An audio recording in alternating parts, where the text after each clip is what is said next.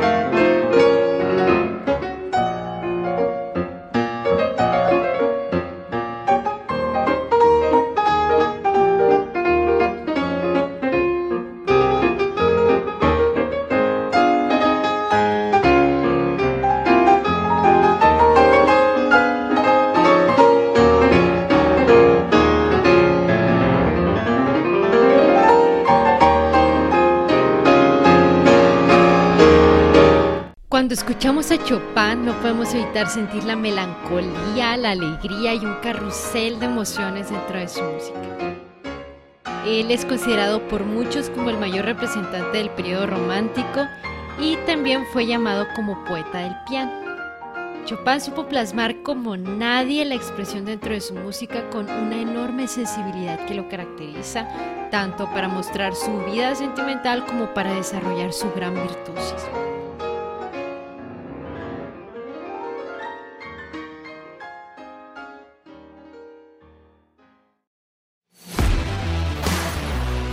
Queremos que mucha gente crezca inspirándose en las ideas que compartimos.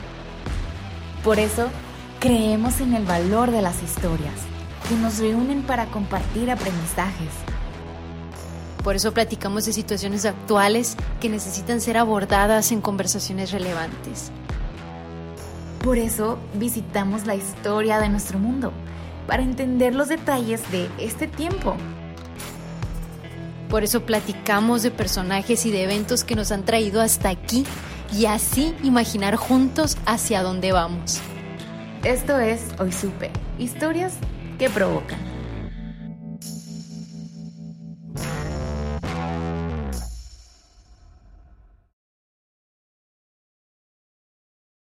Chopin fue el prototipo de artista romántico, melancólico, pero sobre todo castigado por una frágil salud que le costó la vida a los 39 años. Y creo que uno de los mejores ejemplos para reflejar toda esa melancolía que tanto mencionamos de la música de Chopin es con uno de los preludios más conocidos que es el opus 28 número 4 que ahora escuchas.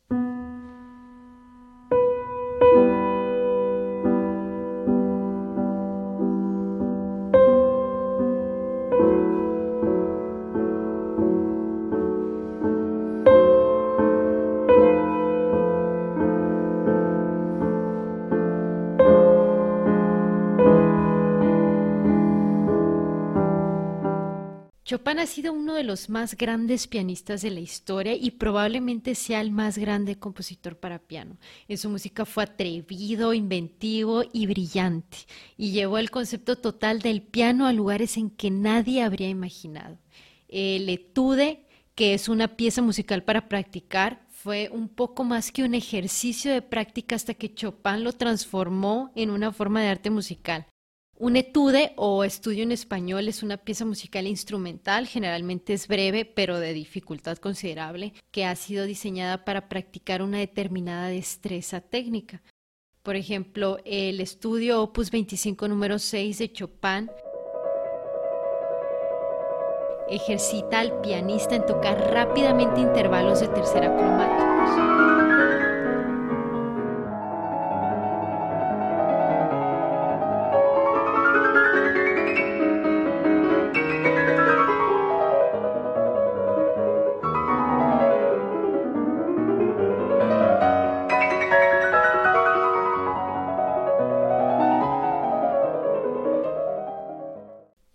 Opus 25 número 7 enfatiza el lograr una melodía cantable en una textura polifónica.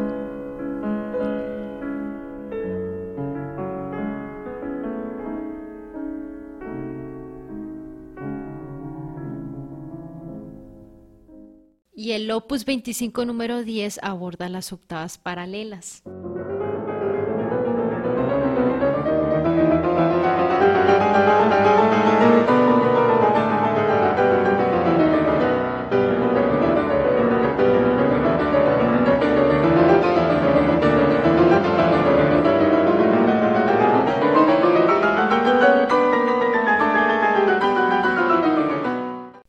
Rematar, Chopin fue autodidacta. Fue un prodigio que ya componía cantinelas a los 8 años y que tocó su primer concierto a los 18, además que él mismo desarrolló su propia técnica. Su legado musical constó aproximadamente de 27 estudios para piano, 25 preludios, 21 nocturnos, 52 mazurcas, 19 polonesas, 4 rondos, 4 esquerzos, 4 baladas, cuatro impromptus, dos conciertos, tres sonatas, una barcarola, entre otros más. La obra de Chopin representa el romanticismo musical en su estado más puro. Arturo Rubinstein decía que Chopin era el compositor más nacionalista y al mismo tiempo el más comprendido y admirado en todo el mundo. Aunque culturalmente fue adoptado por los franceses, Chopin nació en la supuesta fecha del 1 de marzo de 1810 en Chelazowa un pueblo que está a 60 kilómetros de Varsovia, en Polonia. Sin embargo, las guerras napoleónicas lo sacaron de su tierra natal cuando era muy joven y nunca tuvo la oportunidad de regresar antes de su muerte, porque, como lo mencioné anteriormente, murió a la temprana edad de 39 años. Su papá Nicolás Chopin fue un profesor emigrado francés que daba clases de francés y literatura francesa a los hijos de la aristocracia polaca y su mamá, Tecla Justina, perteneció a una familia de la nobleza polaca. Federico fue el segundo hijo y el único hombre de cuatro hijos. Así que Federico Chopin y sus hermanas crecieron en un ambiente en el que el gusto por la cultura general y particularmente por la música era considerable. Su hermana Ludvika fue su primera maestra de piano y al destacar pronto sus excepcionales cualidades y talento, a los seis años sus papás lo pusieron en manos de un maestro. A los siete años de edad compone su primera obra, que es la polonesa en sol menor para piano.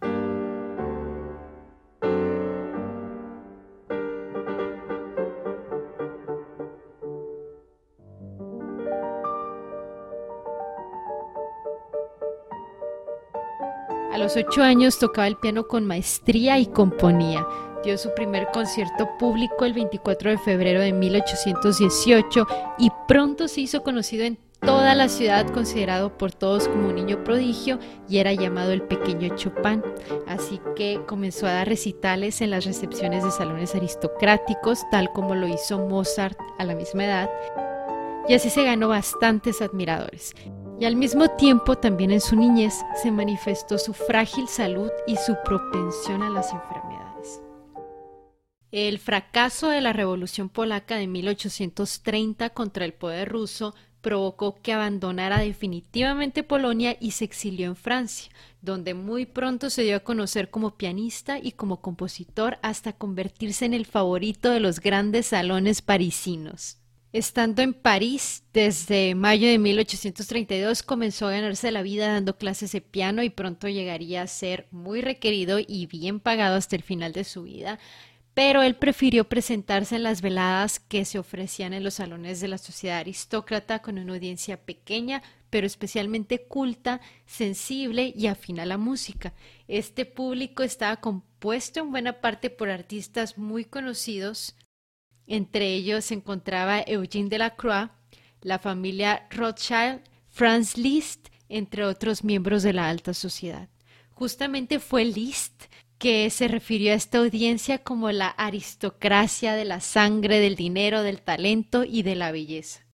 Chopin se hizo miembro también de la Sociedad Literaria Polaca en 1833, a la que apoyó económicamente y dio conciertos benéficos para sus compatriotas.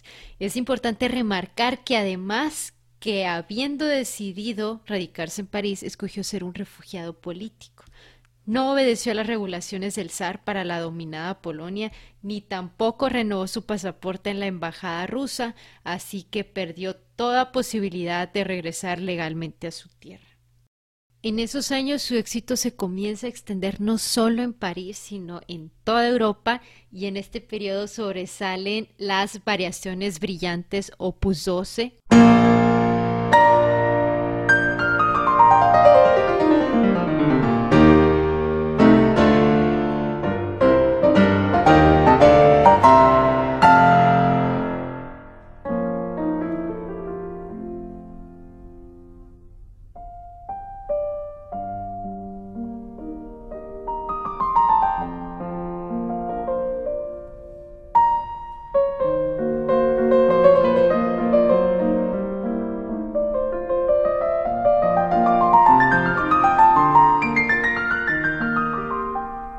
El rondó opus 16. Compuso cuatro rondos para piano solo, aunque también hay que decir que compuso uno para dos pianos y otro más para piano con orquesta. El vals opus 18.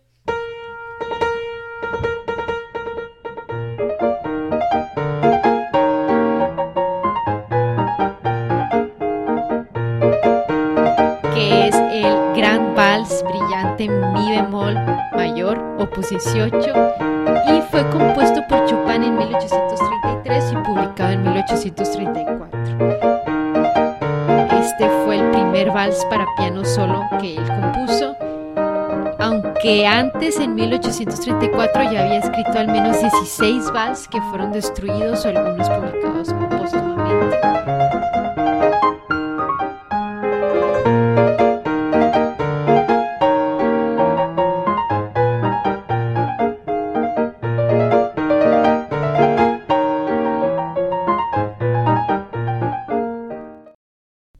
También en esos tiempos compuso el Andate Spianato y la gran polonesa brillante Opus 22.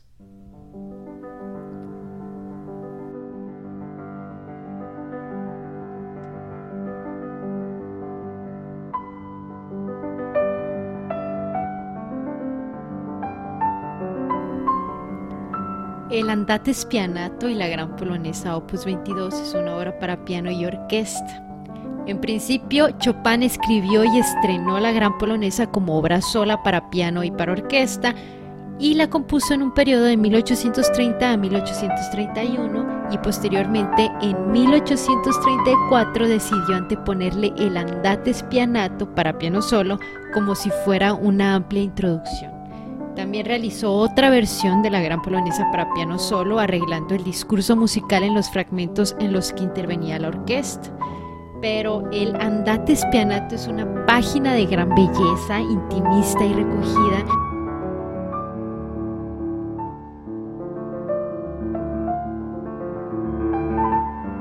Romántica tan propio de lo que es la inconfundible personalidad de Chopin.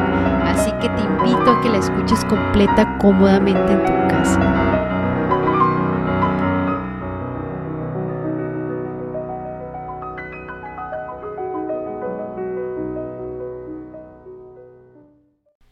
También tenemos al esquerzo número uno.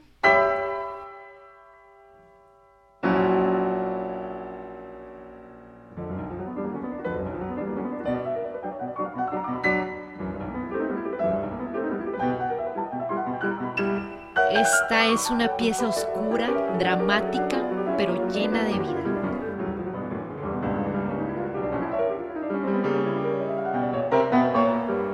También es una pieza complicada y una de las obras más difíciles de Chopin.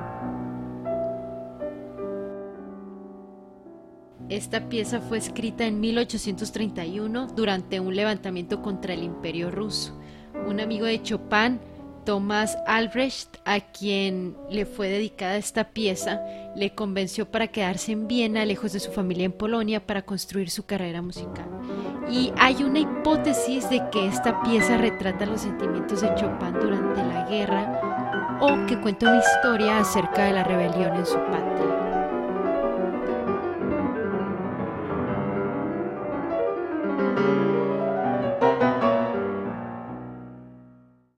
En este periodo también surgen las mazurcas opus 24,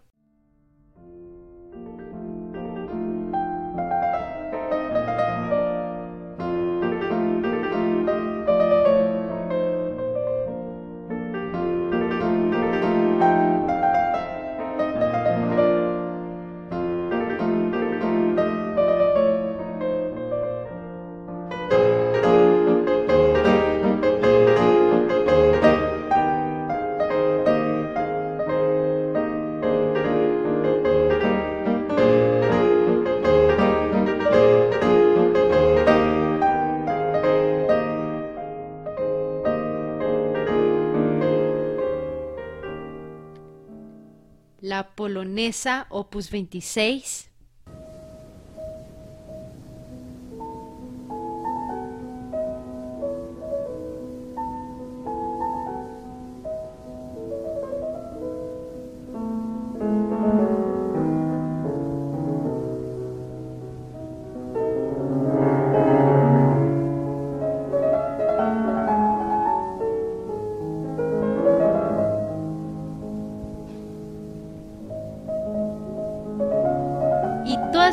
obras que acabas de escuchar en ese tiempo creaban un impacto positivo entre quienes las escuchaban y así comenzaban a valerle la admiración y la simpatía de muchos artistas e intelectuales del momento a Chopin. Entre tanto, él decidió dedicarse a dar clases de piano a gente de la aristocracia para tener unos ingresos regulares. Y así entre los años aproximados de 1826 y 1829 se presume que Chopin compone un cúmulo de danzas y variaciones. Por ejemplo, las mazurcas, que ya las mencionamos ahorita, Chopin compuso al menos 58 mazurcas basadas en la danza tradicional polaca. Comenzó a escribirlas en 1825 hasta el año de su muerte en 1849. Mazurca era originalmente un baile de salón de la corte real y la nobleza polaca y se convirtió con el tiempo en una danza para la clase popular.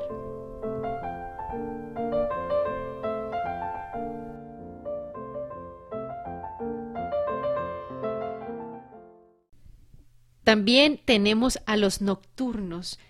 Entre 1827 y 1846 Chopin escribió un total de 20 solo divididos en diferentes números de opus. En su opus 9 se encuentran tres de los más conocidos y entre ellos resalta el nocturno opus 9 número 2.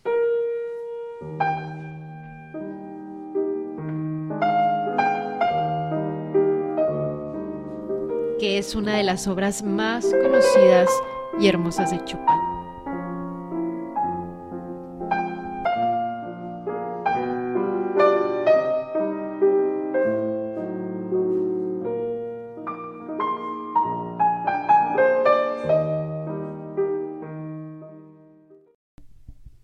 Dentro de los valses más conocidos tenemos al Vals Opus 64 número 2.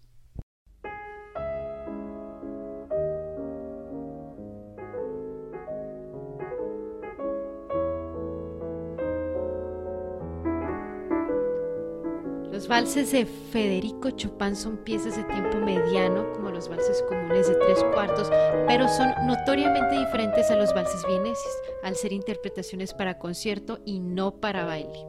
Algunos son accesibles para pianistas de habilidad moderada, pero los más difíciles requieren una técnica muy avanzada.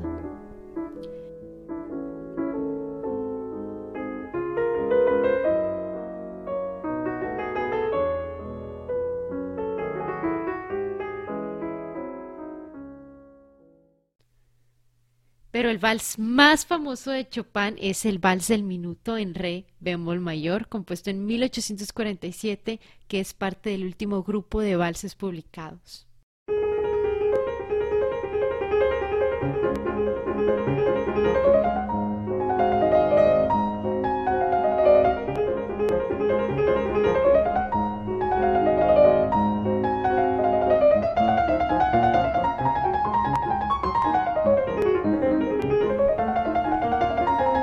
Muchos creen que recibió este nombre porque se supone que solo se tarda un minuto en interpretarse, pero en realidad suele interpretarse en aproximadamente un minuto y 40 segundos y luego se aclaró que fue Herbert Weinstock el que dijo que el vals del minuto tuvo ese nombre no porque minute fuera minuto, sino porque significaba minueto de pequeño.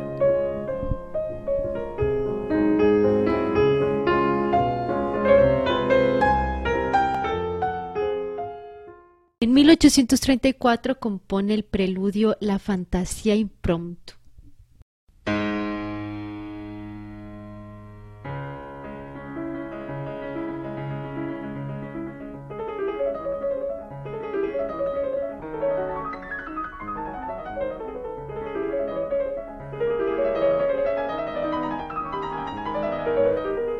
Esta es una composición para piano solo y es una de las más conocidas de Chopin. Y a pesar de su belleza y fantasía, Chopin no tenía ni la más mínima intención de mostrar esta pieza al gran público, porque decía que era muy parecida al Claro de Luna de Beethoven y para evitar las críticas que esto pudiera generarle, le dijo a su amigo Julián Fontana que quemara todos sus borradores después de su muerte.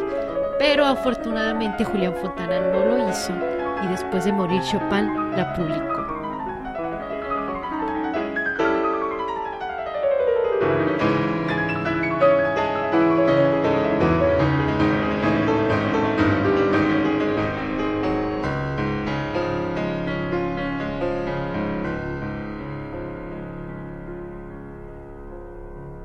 De Chopin continuó de un modo equilibrado hasta en 1835, en que tuvo una fuerte recaída con sus enfermedades que le impidieron concretar sus planes de boda con un adolescente de apenas 17 años. En ese invierno de 1835 se sintió tan mal que creyó que se moría de hecho, en ese momento escribió el primer borrador de su testamento y estaba tan afligido que incluso llegó a pensar en quitarse la vida. Durante ese año también completó la balada Opus 23.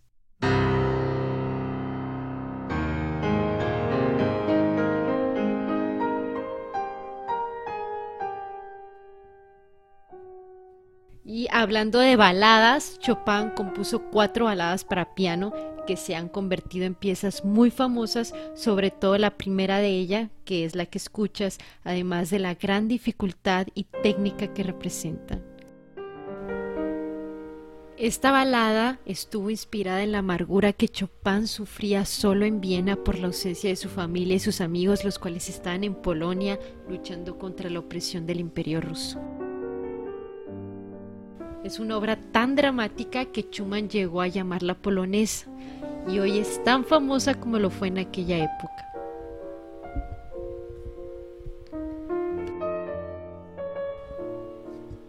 En este tiempo también compone los dos nocturnos opus 27.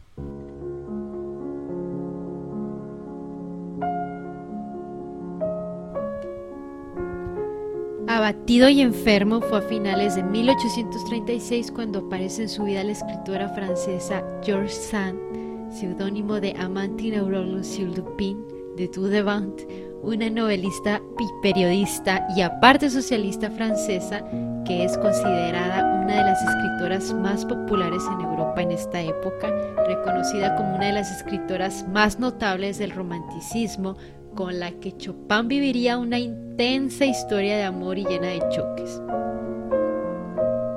Franz Liszt los presentó en una reunión de amigos y fue así como se conocieron. Durante ese verano, el músico viajó a Londres, asimismo estuvo trabajando con los estudios Opus 25, las mazurcas Opus 30, el Scherzo Opus 31 y los nocturnos 32. A su regreso volvió a encontrarse esta vez en una reunión de amigos en casa de Chopin a la que Sand acudió. George Sand, junto a sus dos hijos y a Chopin, decidieron marcharse una temporada a Mallorca por cuestiones de salud del compositor. Y ahí durante todo un invierno el compositor escribía algunas de sus mejores piezas para piano. En octubre de ese año completó sus estudios Opus 25 y un mes más tarde el trío de la famosa marcha fúnebre que posteriormente pasaría a formar parte de la sonata opus 35. Este fragmento es el tercer movimiento de la sonata número 2 en si bemol de Chopin y es la célebre marcha fúnebre que se ha convertido por default en la pieza musical acompañante de la muerte. El ambiente intenso, grave y profundamente oscuro de la música no deja espacio para ambigüedades y ha sido usada para funerales y escenas de muerte por décadas. Fue tocada durante el entierro del propio compositor en el cementerio donde se encuentra en París en el funeral de John F. Kennedy, de Sir Winston Churchill y de Margaret Thatcher. Ha sido usada en numerosas películas, caricaturas, juegos de video y fue reinterpretada por numerosos artistas. En este tiempo, las numerosas presentaciones públicas volvieron a suceder en 1838 un concierto en el Palacio de las Tullerías de la corte de Luis Felipe I de Francia, otro en los salones del Papa y un tercero privado en la casa del Duque de Orleans. Los mejores nombres de la cultura francesa se convirtieron en amigos personales de Chopin. Victor Hugo, el pintor Eugène Delacroix y muchos otros que lo habían conocido y apreciado gracias a sus recitales. Al aproximarse el invierno de 1838, su salud se había resentido y su médico le aconsejó el clima saludable de las Islas Baleares para mejorarse. Así el compositor, Sand y los dos niños de ella viajaron a Barcelona, donde se embarcaron en el paquebote el Mallorquil, que los dejaría de nuevo otra vez en Mallorca. Ahí compuso la mayor parte de sus 24 preludios opus 28. Posiblemente el preludio más conocido sea el número 15, una obra homenaje a la soledad, al intimismo, a la reflexión con uno mismo, conocido como la gota de lluvia.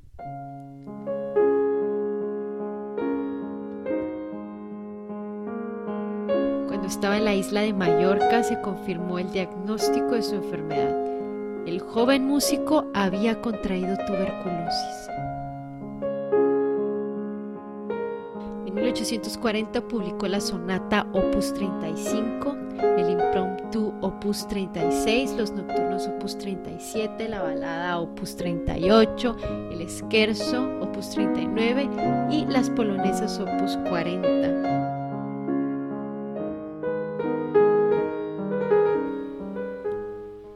Las polonesas opus 40 son composiciones de Federico Chopin, también llamadas polonesas militares, realizadas en 1838 durante su corta estancia en Mallorca. Sus tonalidades son en La mayor, la número 1, y en Do menor, la número 2.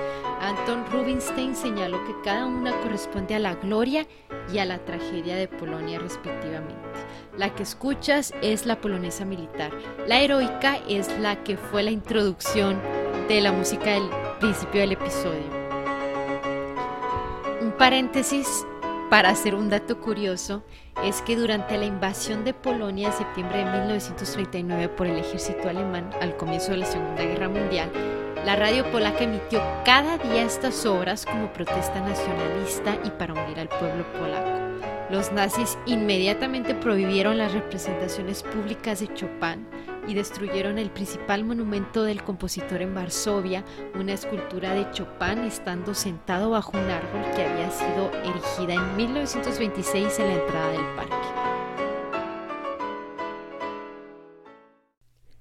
Y volviendo al tema, fue en 1846 cuando Chopin finaliza su relación con George Sand Así que decide marcharse primero a Londres y luego a Escocia, donde su salud y su economía volvieron a resentirse fuertemente, así que decide regresar a París previendo que su muerte estaba próxima.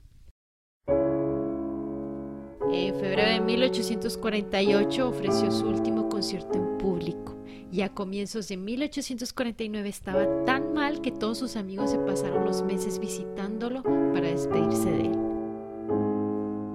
En plena agonía tuvo aún la fuerza suficiente para dar a cada visitante un apretón de manos y una palabra amable. Falleció a las 2 de la madrugada del 17 de octubre de 1849 a la edad de 39 años. En 2017, un estudio realizado por investigadores de la Academia Polaca de Ciencias reveló que la causa directa de su muerte fue una pericarditis, una rara complicación de la tuberculosis crónica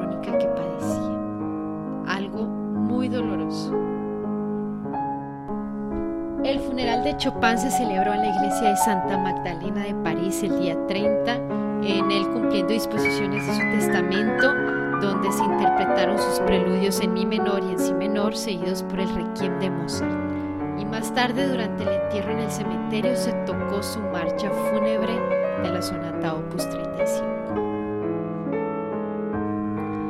Aunque su cuerpo permanece en París, se obedeció la última voluntad del músico extrayendo su corazón y depositándolo en la iglesia de la Santa Cruz de Varsovia. Y desde ese momento su música se expandió para siempre. Definitivamente Chopin fue un compositor polaco que marcó el mundo del piano. Con composiciones románticas y muy delicadas, sus obras siguen siendo representadas en todas partes del mundo. Fue un nacionalista que nunca olvidó su patria, porque a pesar de vivir en otro país la llevaba en su alma y en su música con sus polonesas, mazurcas e inspiraciones en danzas de tradición polacas. No deja de ser curioso, pero es perfectamente explicable porque el sentido de lo nacional está profundamente arraigado en cada uno de nosotros, tanto que cuando se expresa con vehemencia, amor y sinceridad, llega a todas partes. Chopin entendió el piano como pocos compositores y para él esa fue la verdad de su música. El piano par y por el piano mismo.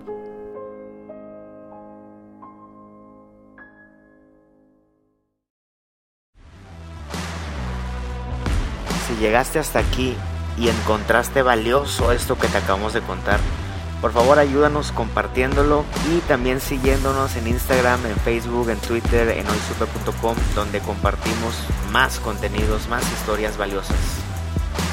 Esto es Hoy Supe. Platicamos de todo lo que nos hace crecer.